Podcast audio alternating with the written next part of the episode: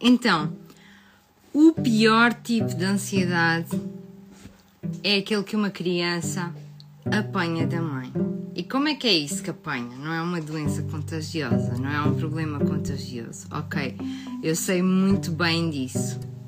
O que acontece é que as crianças não têm grandes interpretações no que toca às emoções, não é? As crianças não conseguem dizer, por exemplo, tu estás a fazer isto porque estás hum, nervoso, tu estás a fazer isto porque estás chateado, tu estás a fazer isto porque estás perturbado, tu estás a fazer isto porque estás ansioso. As, as crianças não têm este tipo de, de interpretações. Ok? Então o que, é que acontece? Quando existe uma mãe que tem um comportamento ansioso perante a realidade, ou até mesmo pensamentos de ansiedade, porque a realidade é que os nossos filhos sentem muito bem os nossos pensamentos, um, acontece que a criança vai aperceber-se dos comportamentos e vai copiá-los. Então, durante o início da sua infância, ela está, no fundo, a captar todas estas mensagens sobre como se deve reagir aos vários tipos de circunstâncias e de realidade. E isto é um pouco difícil de ultrapassar ao fim de uns anos.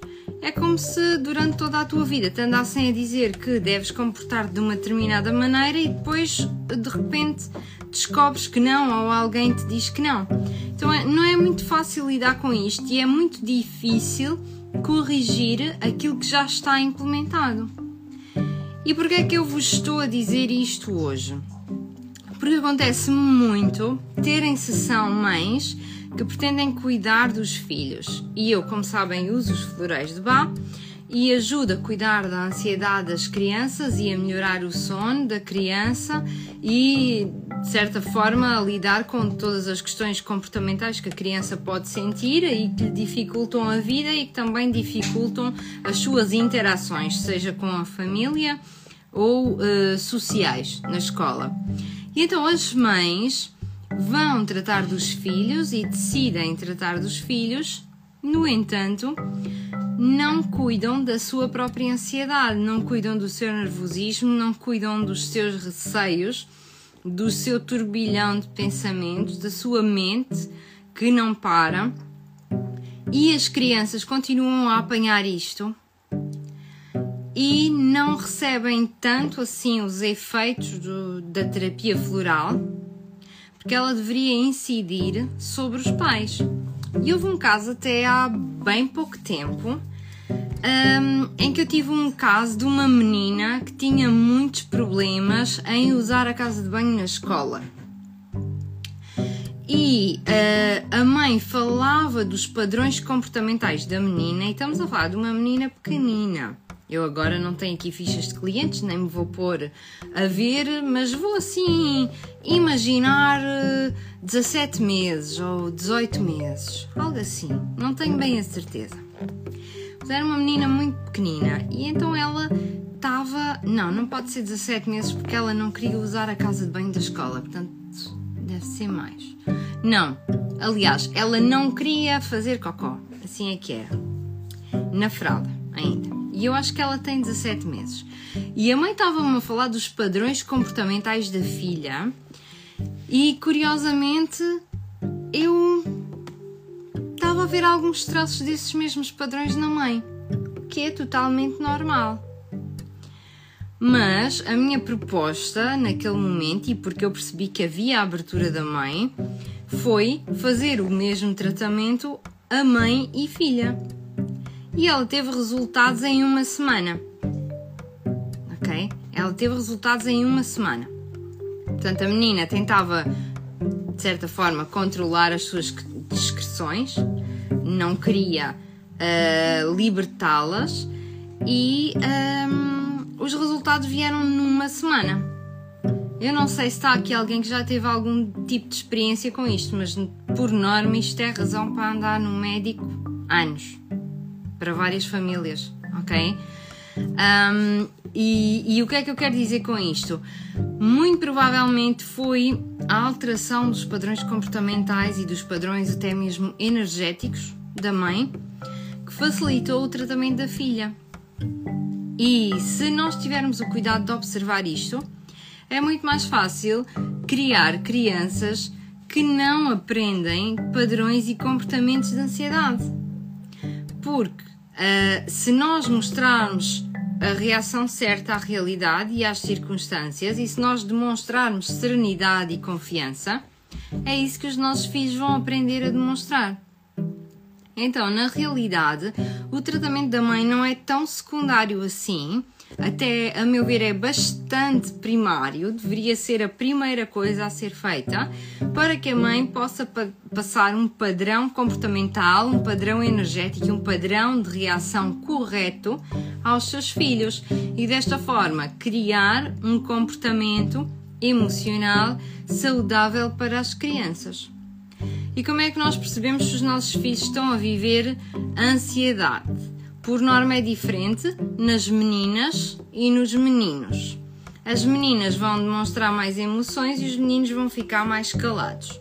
Mas existem alguns comportamentos-chave que têm a ver um, com todos eles. Por exemplo, as questões do cocó e do xixi, não conseguir fazer o desfralde quando já é mais ou menos suposto, ali pelos. Uh, 3 anos, vá, vamos pôr aí uma, uma borderline até bastante grande. Um, questões com o cocó, não querer fazer ou não querer usar a sanita, fazer retenção fecal, normalmente tem a ver com comportamentos ansiosos, roer as unhas, roer as mãos, morder a pele, morder os dedos, morder os lábios uh, arrancar pele de sítios. Há crianças que arrancam assim as pelezinhas à volta das unhas, ou arrancam peles dos lábios, ou arrancam pedacinhos da roupa também. Também tem a ver com a ansiedade. Um, e depois, nos rapazes, por norma, serem muito calados, não quererem estar com pessoas, não quererem falar, não exteriorizarem nada, serem muito sossegados, por vezes tem a ver com a ansiedade também e nas meninas mais uh, o choro e, e uma esterilização de emoção muito intensa, ok? E quando nós assistimos a isto, o que é que é importante fazer? Bom, as mães se procuram mecanismos de gestão de, do seu stress, de gestão da sua ansiedade, um, é mais fácil que que comecem a observar nos seus filhos o feedback disso.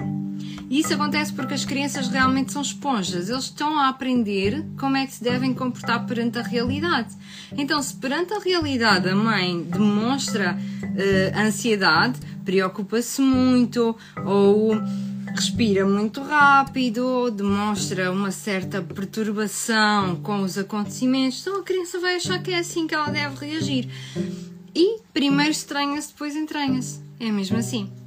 Então vai chegar um ponto em que parece completamente normal, parece aquilo que é suposto acontecer, aquilo que é suposto fazer, um, e, e, aí já vai estar criado um padrão do qual é um pouco mais complicado sair.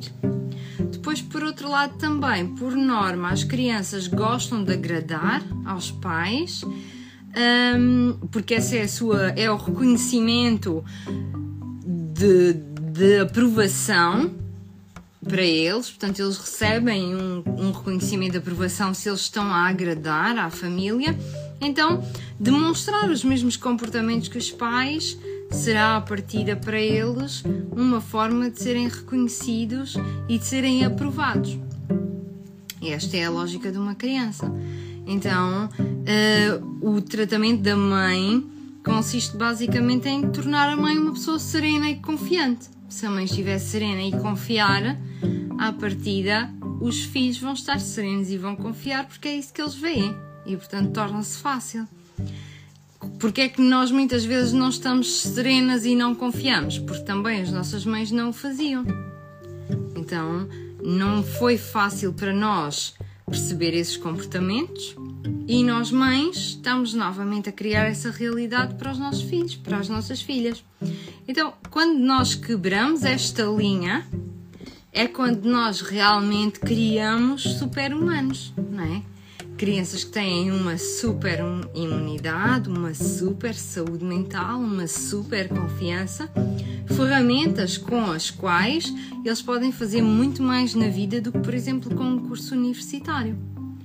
Então, este investimento na saúde, que parece tão básico, por vezes é, é tido como algo secundário e tenta-se tratar das crianças um, sem se observar aquilo de mais primário que existe, que é a absorção que as crianças fazem dos padrões comportamentais da mãe, mas por vezes também do pai, embora a mãe seja ali aquela figura de referência principal ok?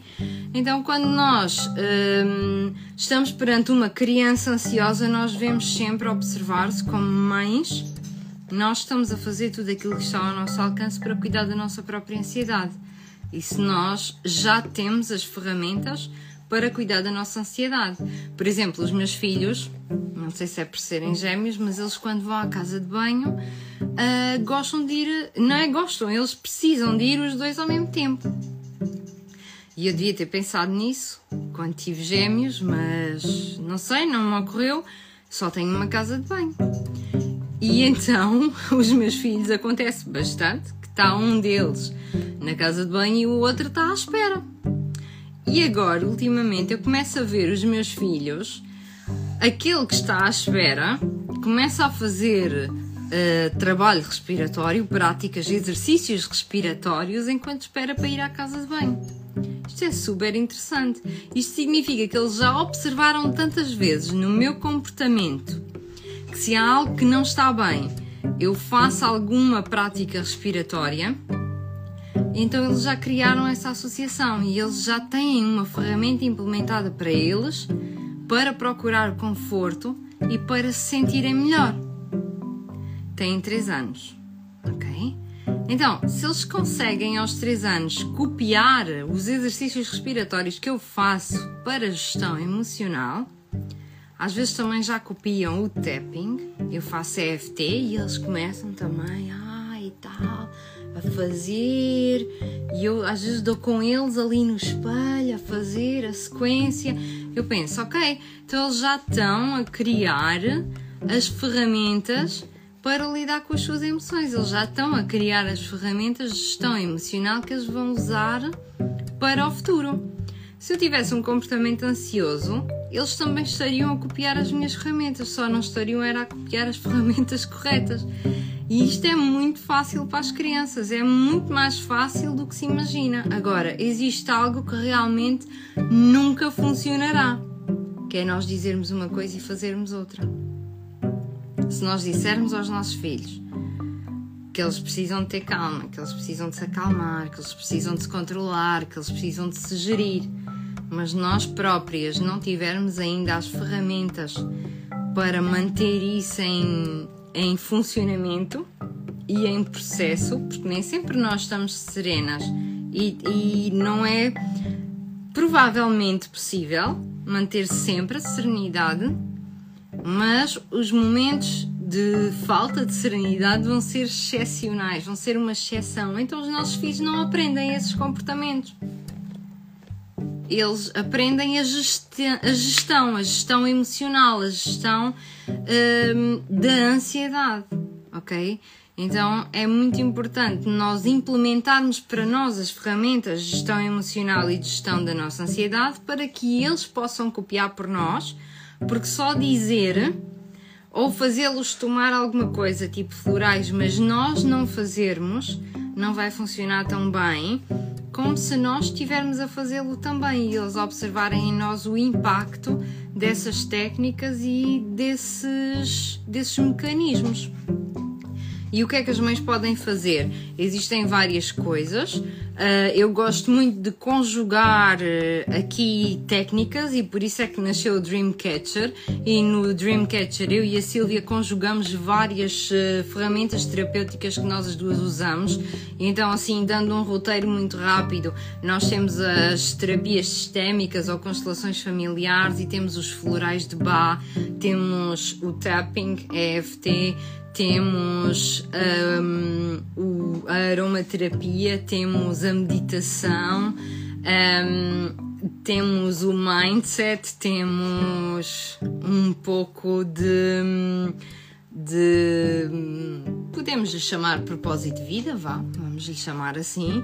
Um, e de certa forma, todas estas uh, ferramentas terapêuticas conjugadas de uma maneira que te permite não só gerir emocionalmente, mas também arquitetar o teu plano para transformar a tua vida e para viver a realidade que tu queres e que tu sonhas para ti. Então é uma forma de fazer assim tudo, de dar a nós próprios tudo aquilo que nós merecemos. É isso que eu acho, e foi realmente com essa visão que nós quisemos criar este programa para que um, fosse possível para uma mulher ou para uma mãe ter ali todas as ferramentas para que ela possa implementar uma gestão emocional funcional e para que ela pudesse realizar sonhos e traçar esse caminho para que também os seus filhos possam depois seguir a mesma estrada, porque é muito complicado nós dizermos aos nossos filhos, os nossos pais é que faziam isso e se calhar agora nós também como, como pais não vamos fazer, mas por exemplo, na minha geração era muito importante ter um curso universitário, mas ninguém se preocupava com o seu propósito de vida. Era muito bom estudar muito, mas ninguém se preocupava, por exemplo, com a inteligência emocional eu acho que nem sequer ninguém das gerações anteriores a nós sabiam o que, é que era a inteligência emocional ou a gestão emocional.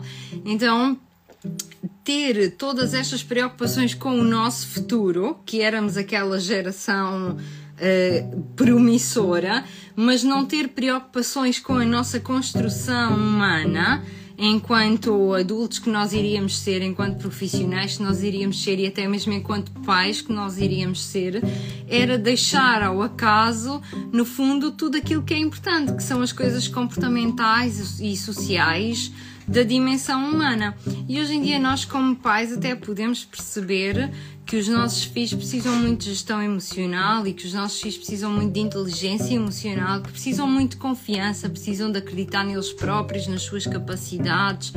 Mas como é que nós lhes vamos ensinar a ter uma vida que eles próprios idealizaram para si? Como é que nós lhes vamos ensinar a realizar os seus sonhos se eles não nos veem a fazer isso, não nos veem a realizar os nossos sonhos enquanto mães, enquanto pais, não é?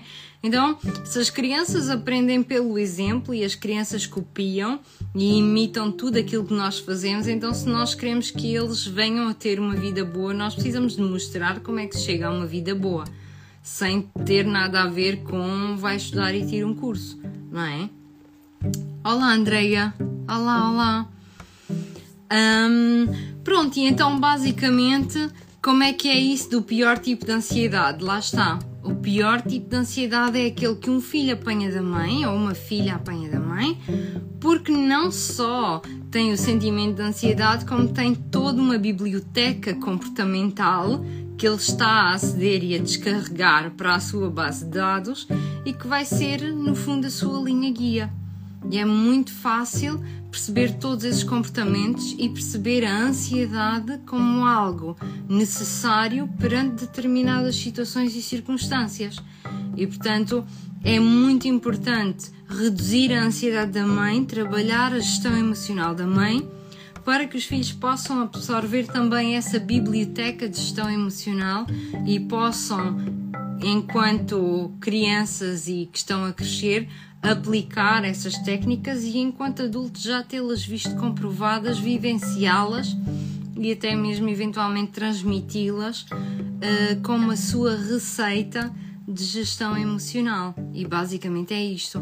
Nós falamos muito da genética, mas a genética é um pouco mitológica. Mais importante que a genética é realmente a epigenética, que é o contexto, o conjunto de comportamentos e o conjunto de situações que a criança vive e que lhe vão dar as suas noções e as suas visões sobre a realidade. Então, por vezes, aquilo que nós achamos que é a genética é muitas vezes a epigenética, o conjunto de comportamentos e o conjunto de hábitos que a criança herdou da família. E, portanto, enquanto mães, nós devemos cuidar de nós, tentando que as nossas crianças não vão herdar de nós o nervosismo e a ansiedade, porque senão, na vida adulta, com a nossa idade, eles podem ainda estar a fazer essa luta de ultrapassar a ansiedade. E é muito mais difícil porque para eles aquilo que eles aprenderam como reação às situações foi aquilo que eles observaram na sua infância portanto, é aquilo que lhes parece correto. Basicamente é isso. Uh, não sei se alguém quer comentar, não sei se está aqui alguém que queira falar disso. Eu posso falar primeiro, se quiserem. Eu, eu herdei realmente essa ansiedade eu tive ataques de pânico, ataques de ansiedade durante vários anos, um, até bastante depois da minha adolescência, e achava que era normal. Achava que era a coisa mais normal do mundo. Era isso que eu tinha assistido, era isso que eu tinha visto sempre na minha vida, e portanto a mim parecia-me normal e às vezes até necessário era natural para mim. Perante uma determinada situação, era suposto ficar-se nervoso ou ansioso ou até mesmo ter um ataque de pânico. Parecia-me natural. E quando eu aprendi yoga e aprendi todo o trabalho respiratório e aprendi breathwork e comecei realmente a ter uma percepção de até onde é que poderia ir a inteligência emocional e a gestão emocional, eu posso vos dizer que fiquei de boca aberta. Fiquei mesmo de boca aberta.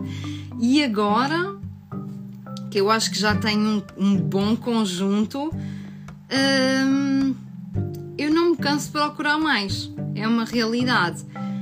Às vezes eu não procuro mais, mas até as próprias coisas vêm ter comigo, que é muito curioso. Mas a verdade é que a gestão emocional é realmente a minha paixão, porque é a forma de não ficar doente. Para mim. Ninguém fica doente se estiver as suas emoções a funcionar bem. São as emoções que vão fazer com que o fluxo energético do nosso corpo não se dê da forma correta e que eventualmente tenhamos alguma doença. Então, tendo as emoções bem geridas, é mais simples não ficar doente, é mais fácil não ficar doente, ou seja, ser saudável. E eu demorei algum tempo a chegar até aí, porque aprendi todos esses comportamentos herdados da infância sobre a ansiedade, sobre o nervosismo e até mesmo sobre a depressão, mas toda a gente pode ultrapassá-los. O mais complicado é quando nós não acreditamos em nós, mas se nós tivermos confiança em nós, nós podemos ultrapassar tudo isso, porque basicamente isso são histórias que nós temos na nossa cabeça. E uma vez que nós percebemos que são apenas histórias, é muito fácil dar a volta, mudar o chip e, e seguir em frente. E todas as ferramentas que eu uso para trabalhar com as mulheres que eu acompanho são basicamente para mudar esse chip, para mudar essa história, para fazer sentido numa história de confiança e de felicidade e de serenidade, porque a vida é mesmo assim nós não controlamos nada, portanto, mais vale confiar, basicamente. Contem-me coisas, digam-me o que é que vocês acham disto, qual é a vossa opinião, falem-me dos vossos pensamentos.